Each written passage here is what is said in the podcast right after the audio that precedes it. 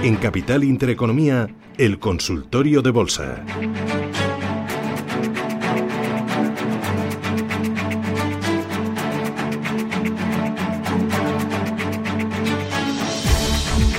Consultorio de bolsa con Roberto Moro, apta negocio. Roberto, ¿qué tal? Buenos días.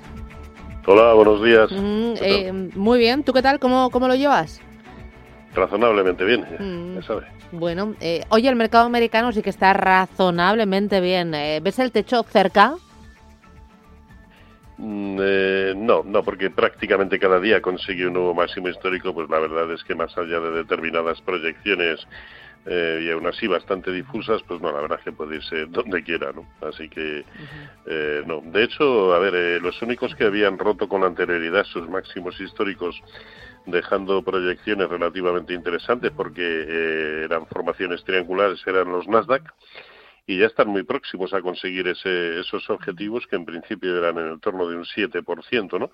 Bueno, pues ya los tenemos prácticamente ahí. Por eso digo que, que bueno, se pueden ir donde quieran. Quizá el, el, el factor positivo que, eh, como consecuencia de la jornada de ayer, quepa añadir al escenario general es el que el de semiconductores de Filadelfia pues ha sido capaz ayer de nuevamente conseguir un máximo histórico después de que a corto plazo era el que peor lo estaba haciendo, bueno, como consecuencia de esa dificultad que están teniendo para fabricar eh, microchips eh, determinadas compañías al ritmo que precisa eh, la, la, la, realidad tecnológica actual, ¿no? Eh, pero ya ayer un nuevo máximo histórico, con lo cual a los títulos importantes y que tenían ya buen aspecto en el mercado americano, pues hay que sumarles algunos de los eh, de los grandes eh, dentro del sector de, de los eh, microchips, ¿no? Eh, estamos hablando de eh, de Applied Materials, ASML Holding, Microchip Technology, Micron Technology, Nvidia, Texas Bien. Instruments. La verdad es que tienen buen aspecto, sí. Oye, ¿el aspecto del mercado español?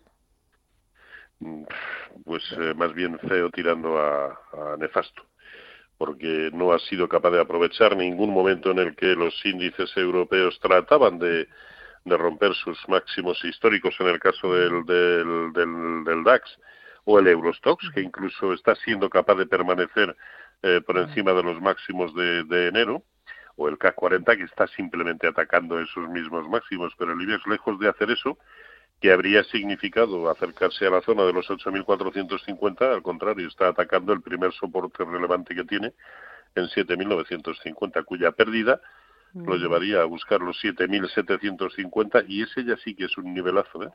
Perder esa, esa zona de 7.750 ya estaríamos hablando de algo que a lo mejor a medio plazo pues conlleva eh, correcciones más importantes. Así que sí, preocupante, preocupante. Ni siquiera eh, ha sido capaz de seguir la estela del, del, del índice sectorial bancario europeo, que ahora mismo lleva ya cuatro jornadas atacando sus máximos, los máximos ante los que claudicó en diciembre, en enero, pero que es la zona de 79.40, pero es que está ahí, está tratando de hacerlo. El IBEX ni siquiera ha hecho intento de buscar esos esos 8.450. No acompaña ninguno, ni el sector bancario, eh, las eléctricas han perdido bastante momentum, en fin, estamos en un escenario complicado. Oye, tenemos ya oyentes 915331851 o si lo prefieres 609224716. Eh, antes de ir con el primero de los oyentes, eh, ¿valores para picotear? Eh, en, no sé si en la bolsa española se salva algo o te vas directamente a bolsa americana. Bueno, en la bolsa española quizá, quizá, eh, simplemente porque está en un soportazo, eh, red eléctrica. El único. Eh, todo lo demás creo que simplemente hay que dejarlo correr y ver dónde quiere detenerse en el momento actual, porque incluso desde que hemos hablado hace cinco o siete minutos, esto sigue sigue cayendo, ¿no? Y, y el aspecto técnico, vamos a ver cómo cierra, pero la vela semanal, pues desde luego no va a ser eh, bonita.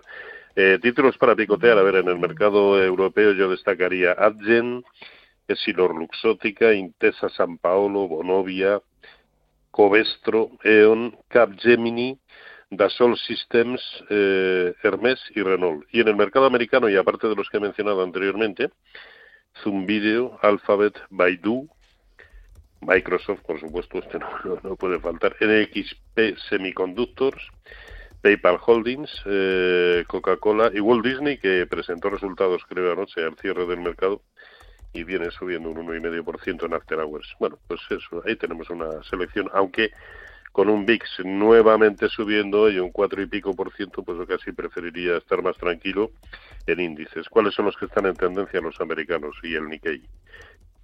Ya está. Vale, ya está, ¿no? Sí. Vale, no hay más, no ves más. A entender, ¿no? Ya fíjese que en el mercado español he destacado solamente uno y porque está llegando a un soportazo, no porque realmente su aspecto técnico nos invite a pensar en una en una secuencia alcista actual, ni mucho menos. Eh, voy con... Espera, pero antes. Tengo a José. José, buenos días. Hola, buenos días. Eh, déjame un momentito, José, porque también le quería preguntar a Roberto, eh, yo sé que como Bolinches eh, seguís otro tipo de activos además de la bolsa, como por ejemplo el oro. Bolinches es muy de oro y oro físico. ¿Tú ves oportunidad en la onza de oro? Y cuando miras a la onza de oro, ¿lo haces como bolinches con oro físico o mejor a través de ETFs o a través de mineras o, o futuros? ¿Cómo lo haces? Roberto. Bueno, con las expectativas actuales y al menos con el panorama macroeconómico que yo tengo en la cabeza, que estoy convencido que cada cual tiene el suyo, eh, a mí lo del oro me parece siempre una buena opción. Eh, por lo tanto, eh, a ver, le está costando volver a recuperar los máximos de los que venía anteriormente, pero pensemos que en agosto eran máximos históricos, ¿no? y que aún así la corrección total que hasta ahora ha tenido, solamente ha sido del 50%, pero de lo que fue la última subida que comenzó, como en el conjunto de los mercados en marzo del año pasado, ¿no? Por lo tanto, cualquier corrección que, está teniendo, eh, de momento no parece en absoluto eh, preocupante y ahora mismo está un poquito a medio camino entre soportes y resistencias de, de, corto plazo. Eh, ya digo que, que, para mí la secuencia sí debiera seguir siendo alcista de medio y largo plazo. Eh, y me da, me da igual que, quiero decir, me parece válida cualquier opción. Eh, bien con oro físico, eh, en cuyo caso, pues bueno, hay que enterarse bien cómo tratar de hacerlo, bien mediante oro financiero, eh, con, con, futuros, con ETFs, con, en fin, hay distintas formas de, hacerlo, pero a mí sí me parece un, un subyacente muy, muy atractivo, por supuesto. Y, y, también, y también la plata. Y no lo digo, y también, por la especulación de que ha sido objeto. ¿eh? ¿Y también la plata o más la plata? A ver, técnicamente, eh, a corto plazo parece que pueda estar mejor la plata y si realmente el lado natural eh, de ambos. Va a ser el de subir, el recorrido potencial de la plata es muy, muy superior que, el del oro, ¿no? Simplemente eh, porque en la medida en que en agosto el oro estaba en sus máximos históricos, eh, los, los máximos históricos de la plata datan de 2011 y los tienen 49.50, en tanto que estamos en 27, ¿no? Con lo cual, pues, pues sí, a mi entender, casi mejor y por una cuestión de recorrido, la plata. Ahora, eh, me parece que solo con precios de cierre por encima de 30 es posible incorporarnos a, la compra de plata. Eh, José, eh, su turno. Pregunte mm, a Roberto. Buenos días. Hace dos semanas don Roberto recomendó a un oyente que quería entrar en Farmamar que retrasara la entrada hasta que superara los 119 euros. Entonces el martes cerró a 119,4, ayer cerró a 118,8 y mi pregunta es si es ya un buen momento para entrar en Farmamar. Aparte también quiero conocer su opinión sobre Horizon Genomics compradas a 370. ¿eh? Su, su, opinión y perspectivas de, esta acción. Muchas gracias. Gracias, muy amable. ¿Qué dices? Bueno, pues para, para el, bueno de, don José Ortega, em, eh, a ver, sí, da señales, está dando señales de entrada, está consolidando Farmamar. Mm. El nivel clave era 116, si le ponemos un filtro, pues sí, estaríamos hablando de la zona de 117.50 aproximadamente. Ya lo hemos tenido en precio de cierres un poquito por encima. Al fin y al cabo, aquí eh, el stop, eh, si entramos en el momento actual, pues con un 4% como mucho por debajo del nivel actual, podría ser una, una buena opción, ¿no? Eh, pero sí está dando señales de querer continuar con el escenario de continuidad alcista y probablemente ahora a cortísimo plazo sea el, propio mercado el que no le está dejando hacerlo, ¿no? Hago paradita, hago paradita. Luego eso después del boleto, ¿de acuerdo? Que me viene la publicidad y el boletín. A la vuelta me lo cuentas. Eh, son las 9 y 57, 8 y 57 en Canarias. Finanzas, mercados, capital intereconomía. Sigue el consultorio aquí en Radio Intereconomía 915331851 609224716. Puede llamarnos, puede mandarnos sus mensajes escritos o sus audios. Eh, Roberto Moro, estás ahí, ¿verdad, Roberto? Aquí estamos, sí. Oye, tenías un par de... No, un, valor, ¿no? Ahí pendiente, colgando. Sí, Horizon Dynamics, sí. Sí, dime, ¿cómo lo ves? Eh, a ver si además, si no recuerdo mal, eh, don José Ortego la tenía comprada a 370, con lo cual, a mi entender, eh, y dada, eh, porque está empezando a entrar en territorio minado, minado de resistencias, por lo tanto, todo lo que es la franja 430, 450 es una franja tremenda de resistencias. Hoy ya ha tocado ese nivel al calor, pues bueno, de la aprobación este, en, el mercado americano de uno de sus productos. Eh, por lo tanto, yo la mitad de la posición la vendería ahora y el otro 50% lo, lo supeditaría a que en todo momento estuviera por encima de 4, es decir, stop de beneficios en 4. Así es como yo lo haría, porque ya digo que está entrando en resistencias eh, enormes de medio y largo plazo. Muy bien. Enseguida vamos a hablar con Carlos eh, Bueso, que es el CEO de Horizon eh, Genomics, es también su fundador, y vamos a hablar de las últimas noticias y también del despertar que ha tenido hoy el título en bolsa. mientras intentamos la conexión con él, voy a dar paso a un par de llamadas. mira, para Roberto, quería preguntarte cómo ves Focus Grafite. El TIC es F de Francia, C de Cáceres, S de Soria, M de Mérida y F de Francia otra vez. Eh, es del sector grafeno en general. Eh, dime si hay alguna oportunidad en este sector. ¿Cómo lo ves? Dice, nos eh, escribe desde Linares, desde Jaén. El Focus Grafite. Focus Grafite, es que... Mm. Es que tengo aquí un montón de Focus que me salen, pero desde... Es F, ninguno. Vale, F de Francia, C de Cáceres, S de Soria, M de Mérida y F otra vez de Francia. ¿Lo tienes o paso palabra?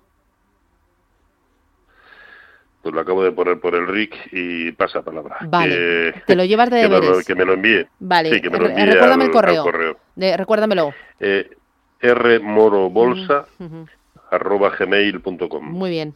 Carmen, ¿qué tal? Buenos días, Carmen. Sí, hola, buenos días.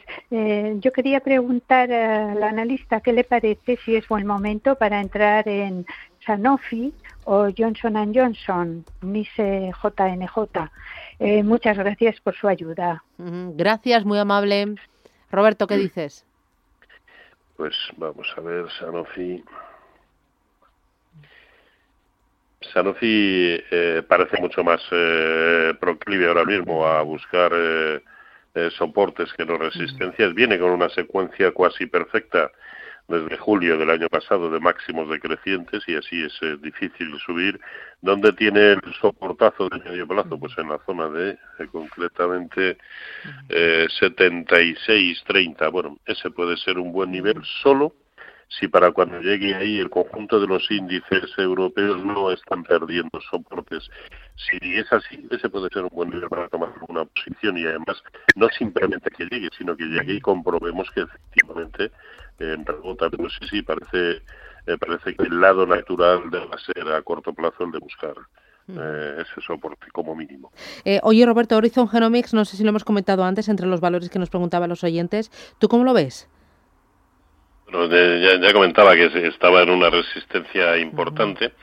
Todo lo que es la franja 430-450 es una resistencia importante. Por encima de 450 las señales volverían a ser eh, importantes como para continuar, pero a estos niveles, pues quizá a lo mejor quienes ya estén dentro y sobre todo en beneficios, pues quizá que para alguna toma de beneficios parcial. Muy bien. Oye, nos preguntaba antes otro oyente por Audax y por otra compañía nos daba el ticker FCX.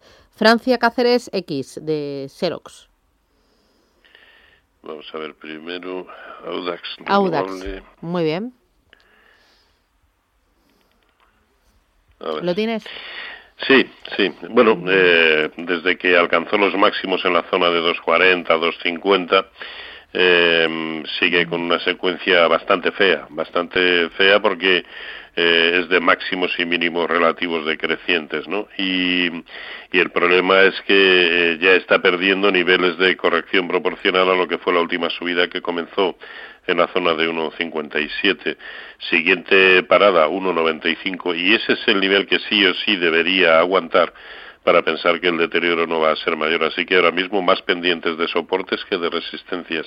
Y el otro lo mismo, lo digo sobre todo por no, por no mm. perder tiempo en buscarlo en la otra plataforma. El otro título, si no le importa también que me lo envíe al, correo electrónico y le contesto. Muy bien. Eh, Manolo, ¿qué tal? Buenos días. Hola, buenos días. ¿Sus títulos? Vamos a ver, quería preguntarle por Mafre. Estoy posicionado en 1,63 y, y que también me daría un precio de entrada si es posible, en IAG y CaixaBank. Mm, muy bien, pues gracias. Empezamos por Mafre, Roberto. Sí, a ver, eh, Mafre, a ver, a mí es un título que no, que no me desagrada, eh, pero que no acaba de hacer las cosas en, condiciones, ¿no? que no acaba de dar señales eh, de bondad. Al fin y al cabo, este es uno de los títulos que aún permanece por debajo de los máximos de junio. Esa es una regla que prácticamente todos aquellos que quieren hacerlo bien han acabado cumpliendo. Y las señales de bondad que daba en el entorno de 1,50 pues se han frustrado justo en la primera de las resistencias en 1,65. Así que ahora parece que va a ir a buscar de nuevo esa zona de 1,50 y esa es la que tiene que, aguantar. No solo porque es un soporte horizontal importante, sino porque al tiempo es la tangencia con la media móvil de 200 sesiones. Así que último nivel que permite mantenerlo, eh, 1,50. Por otro lado, niveles de entrada nos decía en, en IAG, ¿no? Para mí solo hay un nivel claro y es por encima de dos. Mientras tanto, a mi entender, hay que estar fuera, pero, eh, pero fuera por completo. Eh, o eso, o que llegue a lo que ya ha demostrado también ser una zona de soporte importante en precios de cierre, hablamos de la zona de 1,50, sí, 1,50, 1,52, y que comprobemos que aguanta. Pero desde luego con mayor tranquilidad, con mayor seguridad de que el escenario vuelve a ser el de querer seguir recuperando, solo por encima de, dos. Y el otro, que si no recuerdo mal era CaixaBank, bueno, el sector bancario ya hemos comentado un poquito al principio, pero este título, el nivel eh, coherente eh, con, con un sectorial bancario europeo atacando la zona de 79.40 y superándola, ese nivel para CaixaBank es la zona de 2.40, así que solo por encima de 2.40, a mi entender, se pueden tomar posiciones compradoras en CaixaBank. Muy bien. Eh, mira, otro de los oyentes dice... Eh, Mira, además hay dos que coinciden. Uno, me llamo Javier y tengo Gestam compradas con plusvalías. ¿Cómo ve el analista este título? ¿Vender o mantener ya que ha roto máximos? Y el otro, em, buenos días, analizar Gestam compradas a 3,78. Sí, bueno, a ver, eh, ha roto eh, máximos, eh, máximos de está atacando ahora mismo una resistencia importante que data de finales de 2019, comienzos de 2020, en la zona de 432, pero es que por la forma que tuvo de caer, resistencias tiene pues prácticamente todas las del mundo, ¿no? Porque eh, recordemos que sus máximos, eh, al menos en el historial que yo tengo en el, en el gráfico, sus máximos lo fueron en la zona de 7.27 y ahora mismo está cotizando a 4.30, ¿no? Si es capaz de superar esta zona de 4.35, siguiente objetivo 4.55. Y por encima de esa zona sí que puede tener más despejado el, el, camino, pero no olvidemos que ahora mismo se está enfrentando a una resistencia tremenda. Si bien es cierto, como él indicaba, que la superación de la resistencia eh, a corto plazo de 4.13 sí augura o auguraba un movimiento similar al que está al que está protagonizando. Así que no recuerdo si las tenía compradas o no eh, eh, pero desde luego por debajo de 4.13 eh, pues habría que salirse. Por encima de 4.40 pues probablemente eh, incorporarnos nuevamente a las compras. Ahora mismo pues con un poquito de precaución en el nivel actual. Muy bien. Marcos, buenos días. Buenos días, gracias por llamarme. A usted, dígame. señor Moro, los bancos centrales han generado mucho dinero y era necesario. Ese dinero lo tendrán que recoger, antes o después. Las criptodivisas, eh, si explotan, como auguran, por ejemplo, Roubini, Juan Ignacio Crespo o insinúa Víctor Constancio, mm. en ese caso, ¿sería una manera de recoger el dinero eh, la de los bancos centrales? Gracias. Roberto. Uf, gran, gran, pregunta para la que aún yo, yo eh, a ver, eh, todavía sigo siendo bastante ignorante en cuestiones de, de Bitcoin. Yo entiendo que la tecnología blockchain sí ha venido para quedarse, habrá que diferenciar el grano de la paja. Eh, que tiene que pueden seguir teniendo un recorrido potencial enorme pues por supuesto no hay más que ver que cada vez son más compañías las que las ofrecen como alternativa en sus propias plataformas eh, PayPal Holding eh, Mastercard. Por lo tanto yo creo que sí que pueden tener un funcionamiento y un desarrollo tremendo. Si eso si van a ser los grandes eh, receptores de, de, flujos de inversión eh, cuando los bancos centrales se inicien el tapering pues está por ver. Probablemente sí. A mí lo que me dice, más que nada el sentido común es que, más que probablemente sí. Por otro lado, a mí me parece, digamos, un sistema para regular eh, la situación monetaria a nivel mundial, me parece un sistema bastante más justo que el actual, en el que los bancos centrales europeos pueden hacer y deshacer a su antojo y que las eh, y que el peso de, de, de, su balance en los PIBs de lo eh, bueno y en el PIB a nivel mundial sea tan exagerado como el que es en la actualidad. ¿no? Por lo tanto, y resumiendo, yo sí creo que tienen, eh, que pueden tener mucho futuro. El único problema, por supuesto, es cómo incorporarnos con la volatilidad tan brutal que tienen. Fantástico. Roberto Moro, Apta Negocios, gracias por las claves y por ayudar a los oyentes. Un abrazo, hasta pronto. A ustedes, Adiós, un abrazo, cuídense.